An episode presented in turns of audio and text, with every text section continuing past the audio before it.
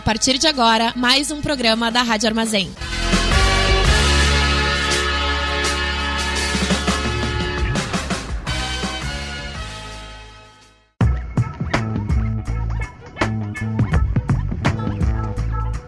Começa agora o programa do Boca Jornalismo na Rádio Armazém.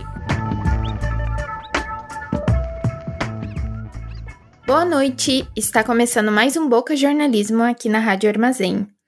Hoje nós vamos falar sobre jornalismo de dados, sobre Covid, sobre a vacinação.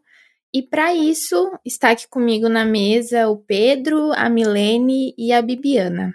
Oi, gente! Oi, pessoal, boa noite. Olá, boa noite. Olá, pessoal. Eu sou a Letícia, eu sou estudante de jornalismo da UFSM e vou apresentar um pouquinho sobre o Boca para vocês.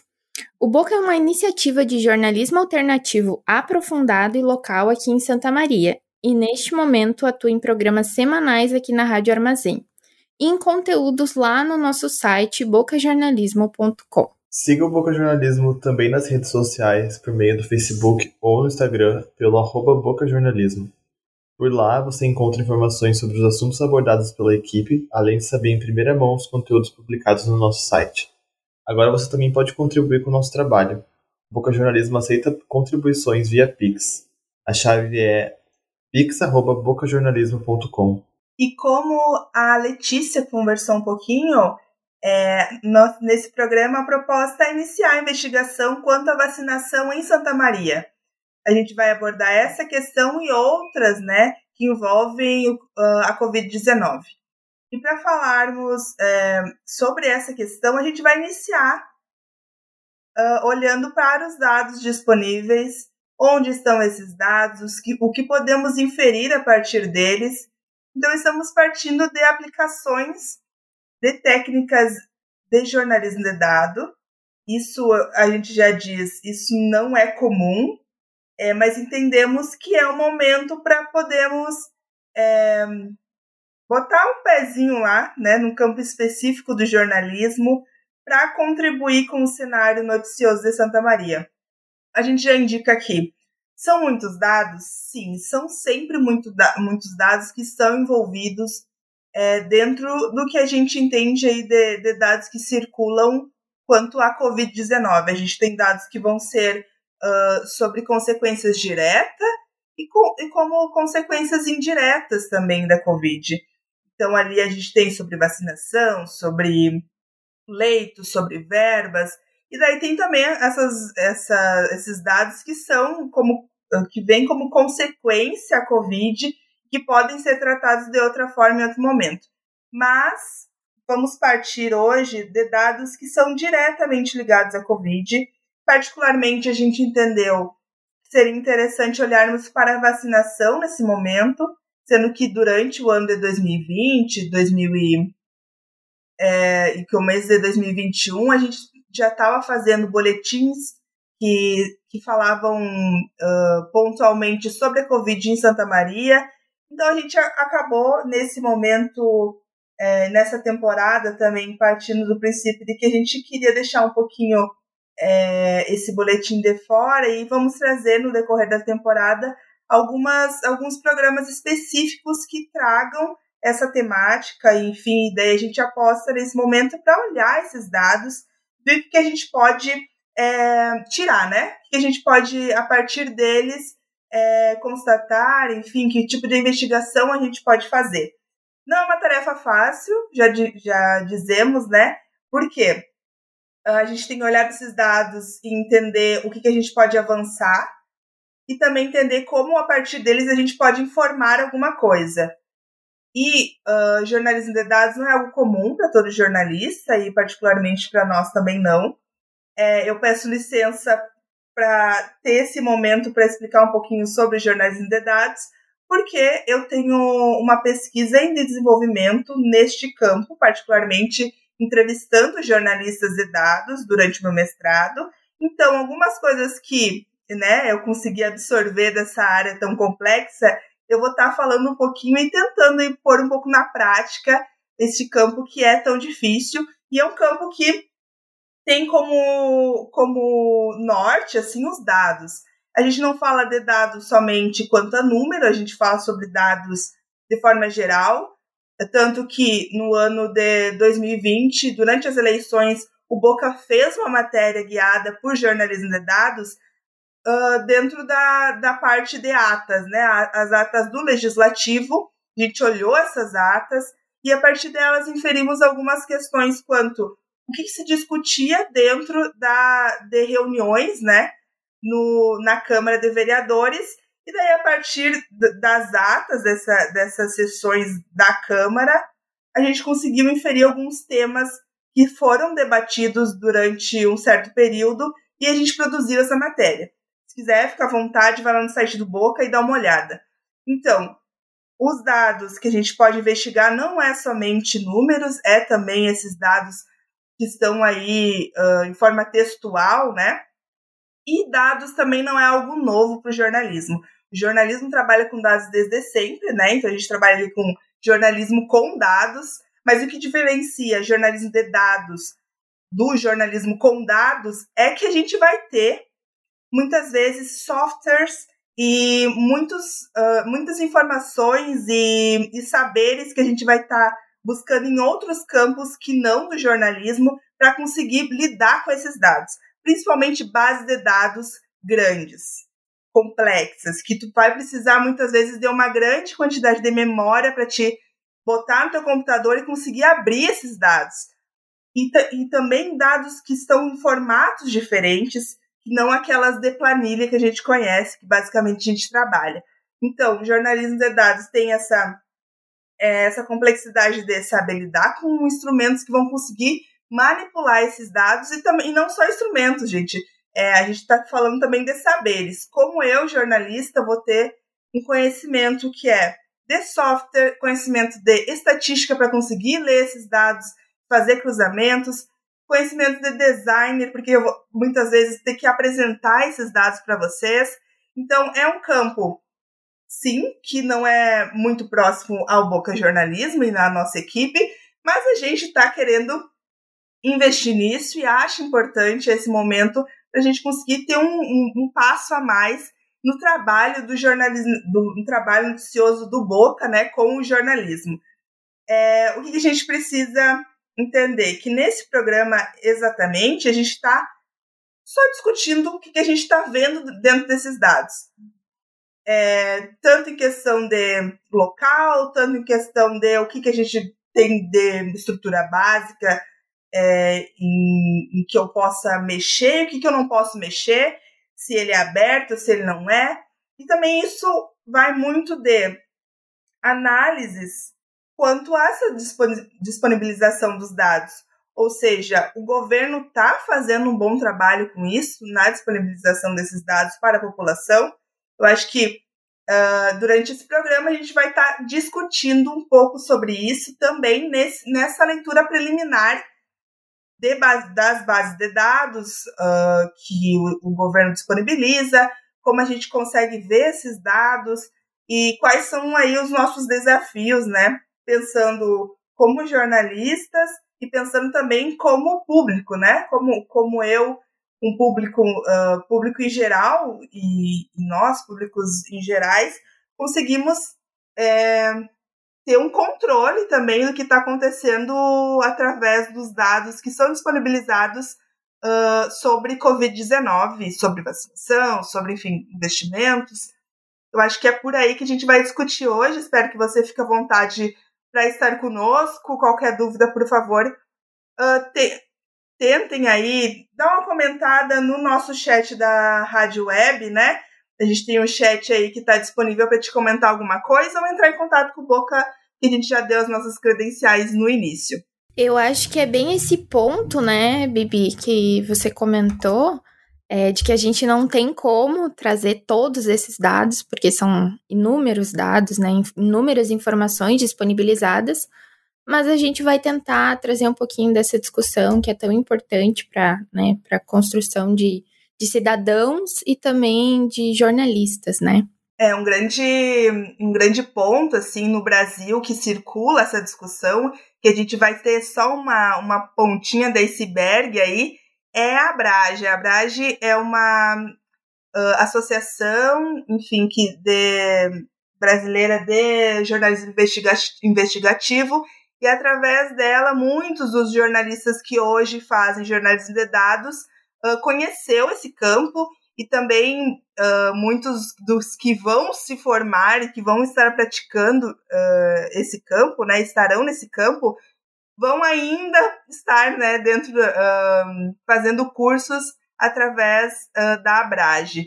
Então, ponto que teve dia 28 agora de agosto, o Domingo de Dados, é, eu não me lembro, acho que é a terceira ou a quarta edição que a Abrage faz isso pontualmente, Antes ela discutia ah, jornalismo de dados no decorrer do seu, do seu seminário. E hoje, e dia 28, junto ao, ao evento que eles fazem, né?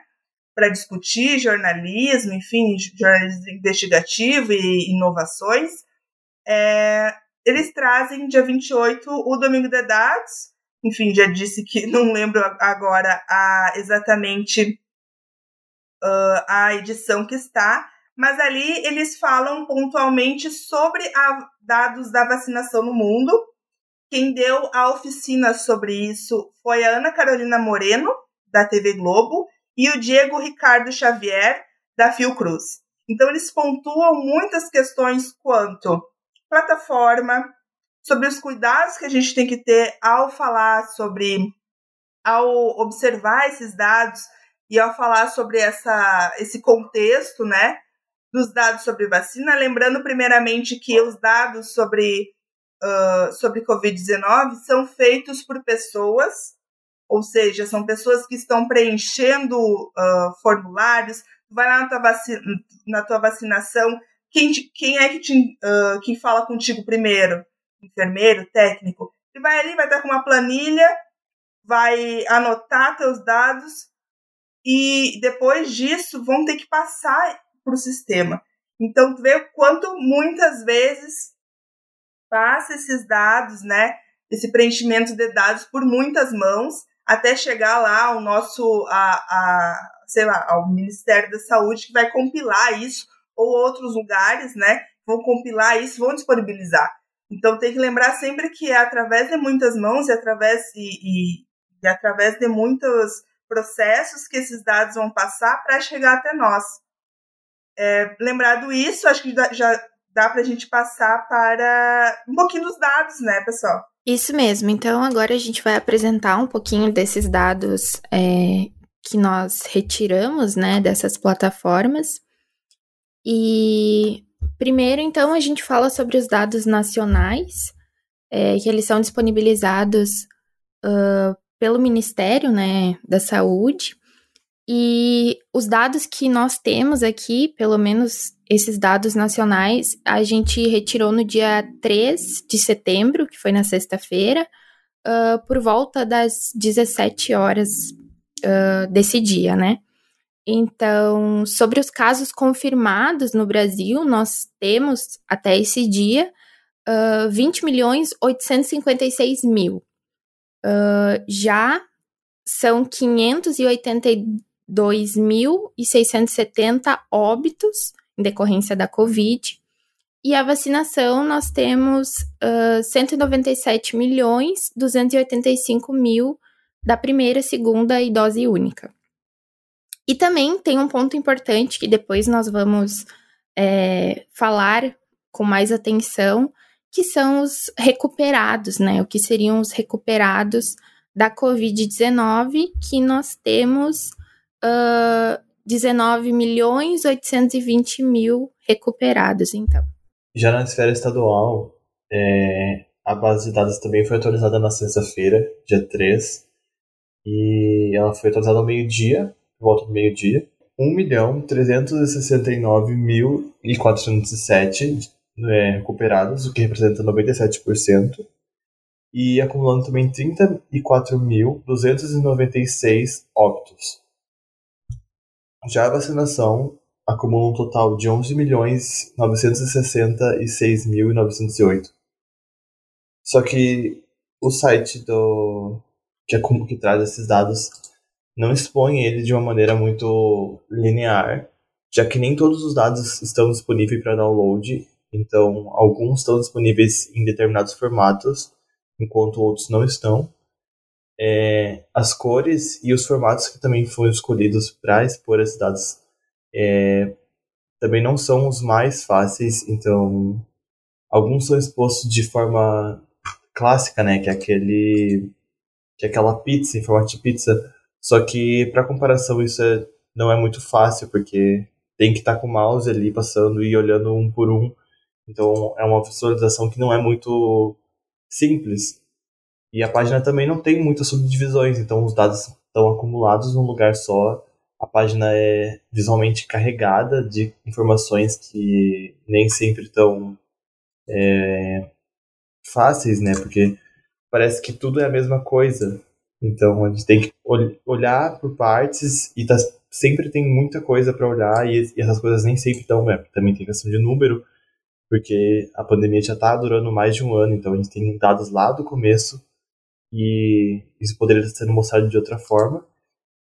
E também que a vacinação, principalmente, né, que é outra plataforma do site, ela também não está disponível para download de todos os dados.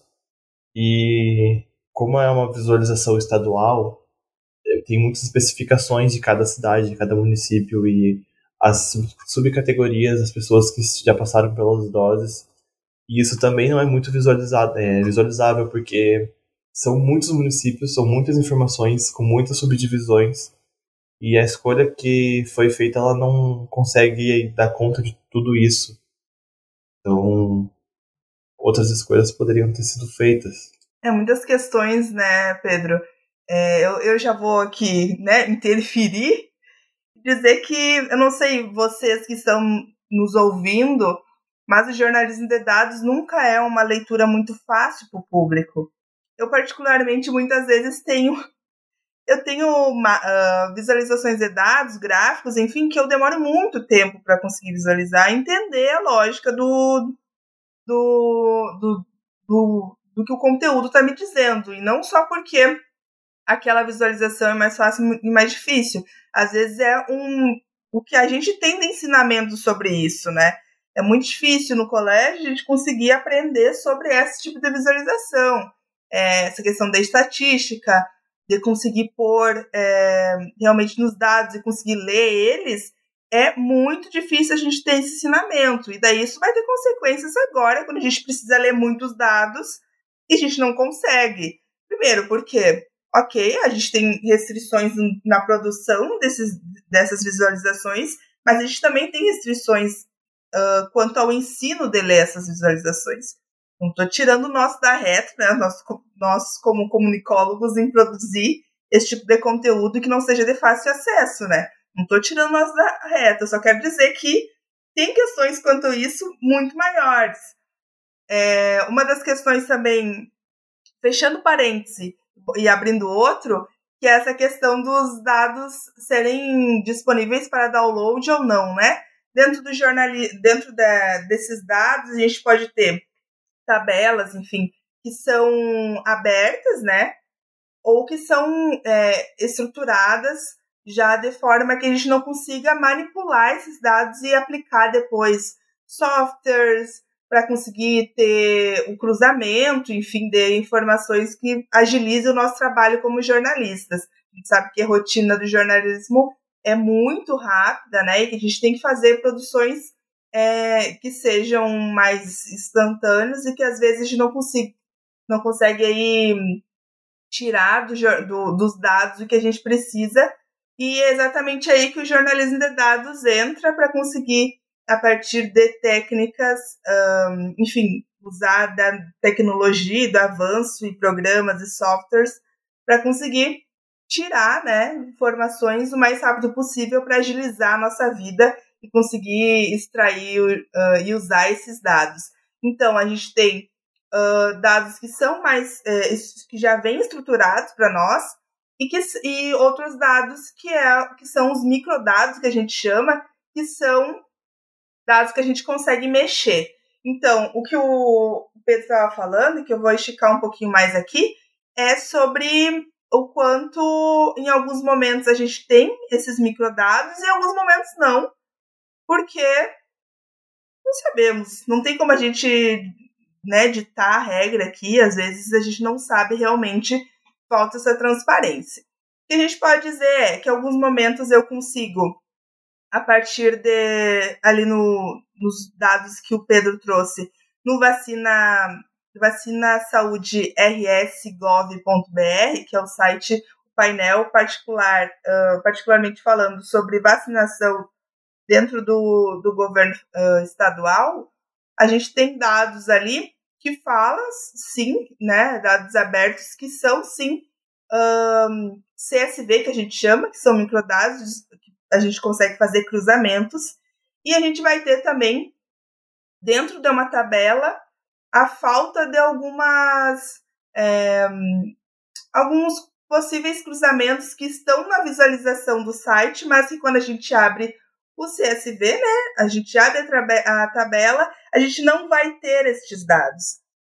Então, fica aí um, uh, uma lacuna, né, que a gente co conseguiria é, cruzar dados a mais, a gente não vai ter disponível para cruzamento. Uma pena, não é mesmo? Espero que em algum momento a gente consiga é, adquirir esses dados, e se a gente não conseguir dentro dos dados que tem dentro de, do, do portal, ou seja, eu não posso é, depois abrindo todos os dados, né? Se faltar algum que eu acho interessante, posso sim é, entrar em via lei de acesso à informação e pedir esses dados e ver se o governo, é, em qualquer um dos âmbitos, tem esses dados para me dar uh, porque é uma questão importante essa transparência, tanto ativa quanto passiva, tem que acontecer. Então, vamos vasculhar o site, ver se aqueles dados estão disponíveis em CSV para conseguir manipular. Uh, se não tiver no, no, site, a gente pode entrar em contato e via lei de acesso à informação e conseguir solicitar esses dados. Acho que é bem importante a gente entender isso, que todo o brasileiro enfim, qualquer pessoa pode solicitar esses dados, porque não é uma, um, um mecanismo que seja só para jornalistas, mas infelizmente é o que mais usa, porque é muito burocrático, enfim, tem uma estrutura padrão para te solicitar esses dados, e às vezes não é uh, usado, né, enfim, basicamente por um cidadão. Voltando num, pará num parênteses que você fez, no primeiro parênteses também voltando no que você falou lá no começo da introdução do jornalismo de dados, tem todo esse desafio de primeiro encontrar esses dados, depois para conseguir entender eles, depois conseguir trazer eles dentro de uma perspectiva de jornalismo de dados, depois de uma perspectiva de jornalismo mesmo, de trazer isso de uma forma informativa que seja acessível para o público, né? Fazer esse, essa tradução e depois ainda encontrar uma forma de expor esses dados, caso seja visual, né? Mas de expor ela de uma forma que, é, pensando no design, né? Então é um processo muito grande que envolve várias áreas e é difícil. Exato, essa é uma análise muito importante, né? Como já foi mencionado, tudo são escolhas, né? E voltando um pouquinho para os dados, eu vou trazer agora os dados de Santa Maria, também atualizados dia 3 de setembro, então na última sexta-feira, e colhidos ali por volta das 17 horas. Bom, então até o dia 3, a gente tinha em Santa Maria 43.241 casos confirmados de Covid-19, 40.357 pessoas recuperadas da doença, 822 óbitos, e os dados da vacinação, né, aqui contando o total de doses aplicadas, era de 301.856 doses. Então, eu acho importante uh, falar aqui né, que esses dados todos foram colhidos diretamente do site da Prefeitura de Santa Maria. E como já foi mencionado, né, uh, a gente tem uma série de escolhas aqui na forma de apresentação desses dados. Né? Por exemplo, a gente tem na maioria dos sites, não apenas de, referentes né, aos dados de Santa Maria, mas também uh, referentes aos dados estaduais e nacionais, a gente tem um grande destaque, por exemplo, para o número de pessoas recuperadas. Só que a gente aqui não está debatendo né, até que ponto essas pessoas estão recuperadas. Né? Inclusive, isso vai ser mencionado mais adiante.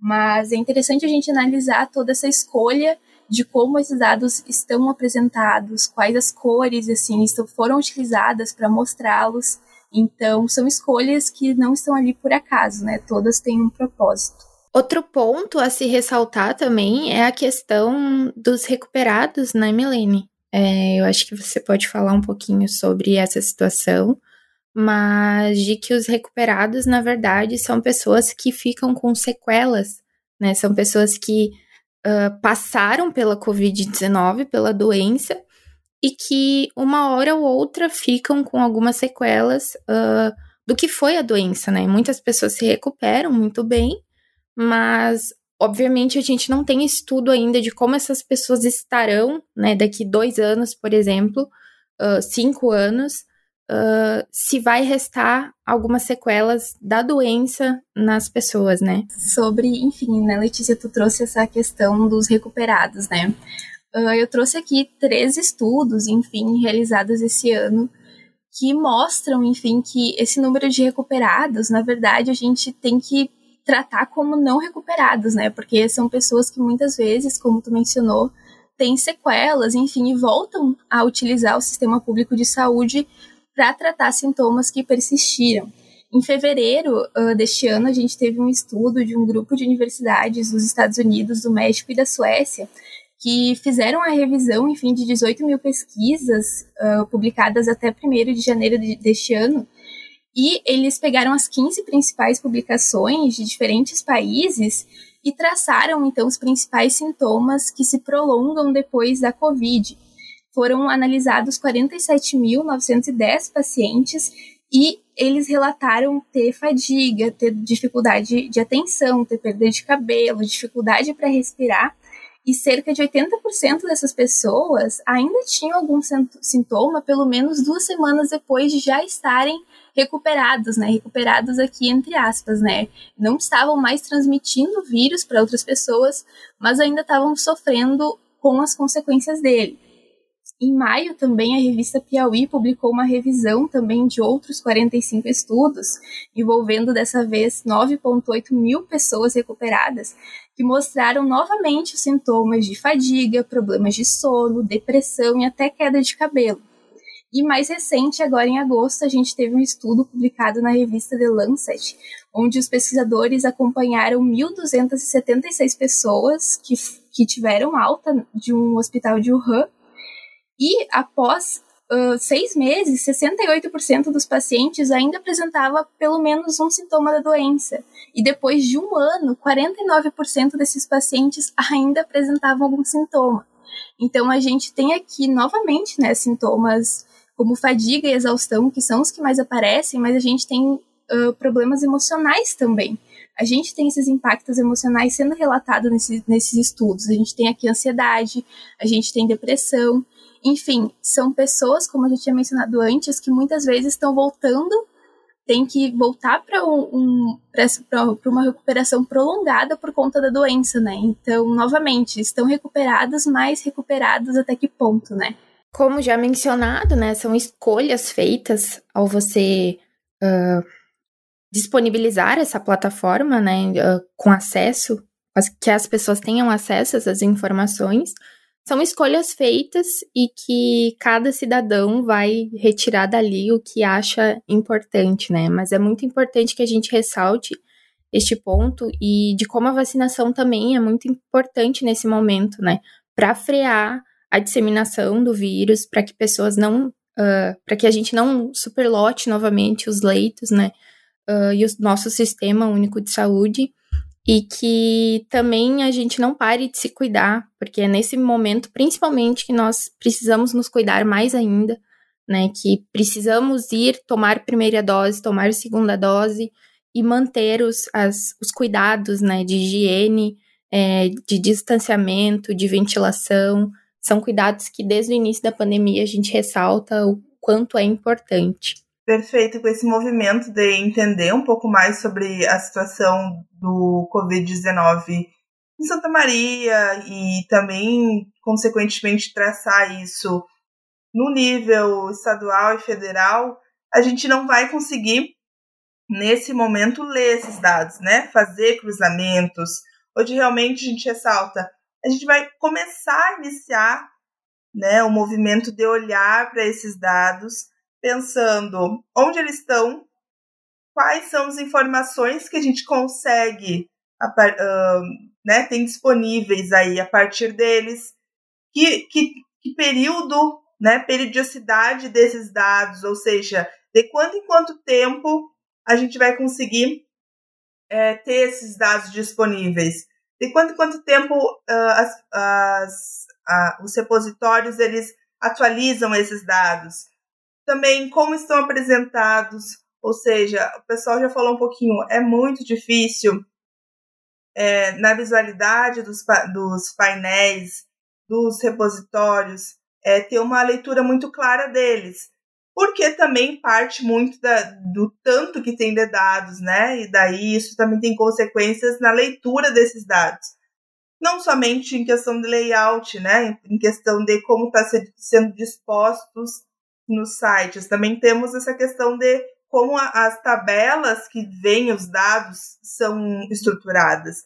Ou seja, que tipo de colunas são feitas, que tipo de linhas são feitas, uh, como os casos, por exemplo, de Covid vão, vão estar apresentados ali, atentando sempre que cada tabela geralmente tem um dicionário para aquela tabela, ou seja, se eu tenho uma tabela sobre quantos uh, casos de Covid tem no RS.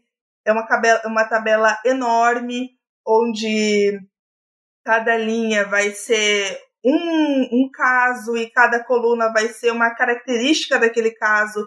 Então, entender que, por exemplo, essa tabela ela vai ter uh, uma construção, ela vai me dar uma construção e ela vai me dar possibilidades de uh, cruzar dados a partir dessa construção. Então, é algo fácil? Você que está nos ouvindo, não é. E a gente também não acha. A gente está partindo do início para entender, então, onde estão, quais as informações, qual o tempo de atualização e como estão apresentados. Todas essas características vão afetar a forma que, da gente cruzar esses dados e o tipo de conhecimento que a gente vai ter que ter para conseguir cruzar esses dados. Então, é um processo que a gente está em construção, Boca se coloca nesse lugar, e espero que você esteja conosco para nos ajudar também nessa construção e estar atento à nossa construção. É muito importante. Eu acho um ponto importante que de tudo isso que a gente já falou, mas que a Bibi ressaltou agora, é essa questão também do direcionamento, né? Uh, são muitos dados, são uh, muitas tabelas que são disponibilizadas e devem ser, né? Porque esses dados são públicos e eles precisam ser disponibilizados e caso não sejam, a gente pode pedir esse acesso. Uh, mas de como essas plataformas elas não estão dispostas só num lugar, né? Você precisa ser direcionado por muitos outros lugares, muitas outras plataformas existe uma plataforma nacional só sobre vacinação, só sobre uh, os casos, e assim vai, né? Como isso também cansa as pessoas que uh, precisam ter acesso a esses dados, alguém que tem interesse, enfim, mas uh, como você tem que procurar essas informações, né? Não são informações que são dadas, obviamente também por toda essa questão de serem muitos dados, mas isso também é interessante ser levado em conta, né? De que você precisa ir a vários lugares para achar a, a, informação que você precisa, a informação que você quer. É, eu acho que de encontro a isso que a Letícia trouxe, é, eu acho que isso evidencia né, o papel do jornalismo, o papel da comunicação,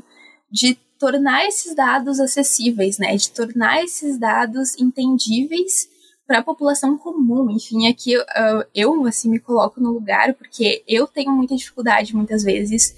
Eu, enquanto estudante de jornalismo, enfim, que já tenho um pré-contato, vamos dizer assim, com esses dados, eu sinto uma grande dificuldade muitas vezes.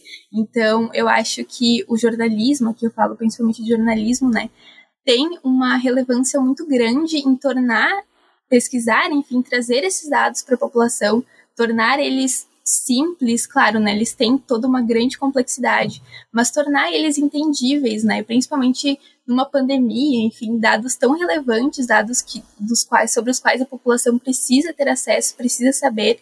Eu acho que fica nítido, né, o papel da comunicação, né? Essa importância que a comunicação tem em lidar com esses dados. E contextualizar eles também, né, Milene? É, a gente uh, não pode se enganar de que os dados estão aí e os dados é o que importa somente. Não. É o contexto que eles estão e levar em consideração esse contexto também para falar sobre esses dados é muito importante. Então, o papel do jornalismo está aí, além de contar através desses dados, contextualizar esses dados também. Acho que é um ponto a se ressaltar aí para não deixar confusões. Exato. E também pensando agora que, eu não sei se cabe exatamente nesse, nesse contexto, mas agora a gente já está num, num momento em que o isolamento social já está praticamente inexistente, né? A gente já está tendo, é, além da questão de, de respeito ao isolamento, mas a gente já tem o retorno de algumas atividades presenciais. Eu vi que tem um decreto do governo que saiu essa semana que já está permitindo alguns lugares como é... Ai, não lembro o nome. É aquele negócio onde tem futebol. É, lá tem também.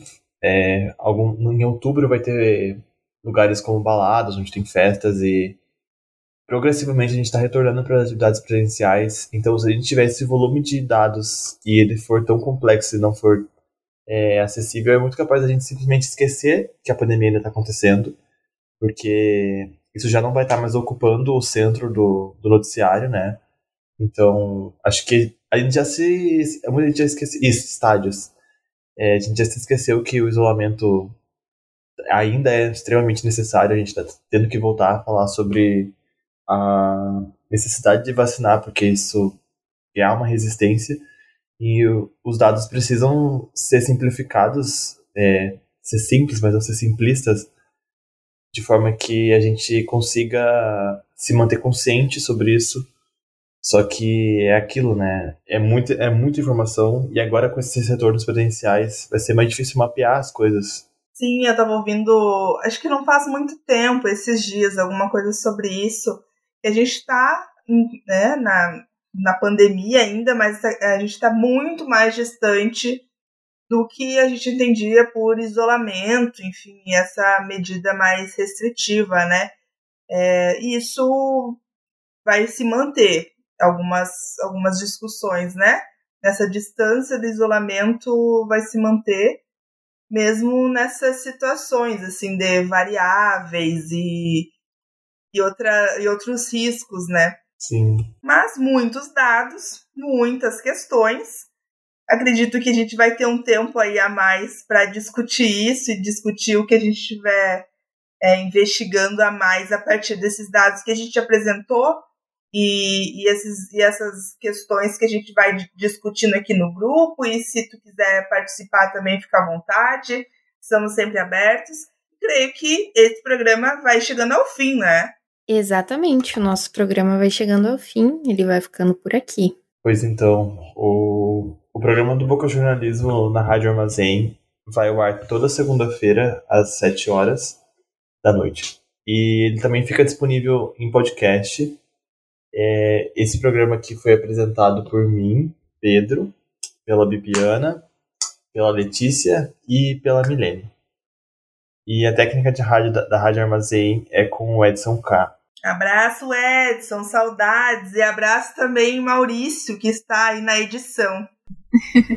o Boca é uma iniciativa de jornalismo alternativo, aprofundado e local aqui em Santa Maria. Você pode nos encontrar no Facebook ou no Instagram pelo arroba Boca Jornalismo. Você pode também entrar em contato com a gente pelo e-mail bocajornalismo@gmail.com. E agora você pode contribuir com o nosso trabalho. O Boca Jornalismo ele aceita colaborações via Pix. A chave é pix@bocajornalismo.com. Na próxima segunda-feira tem mais Boca Jornalismo aqui na Rádio Armazém. Então fica ligado e até mais. Até semana que vem. Tchau. Até mais. Você ouviu o programa do Boca Jornalismo na Rádio Armazém.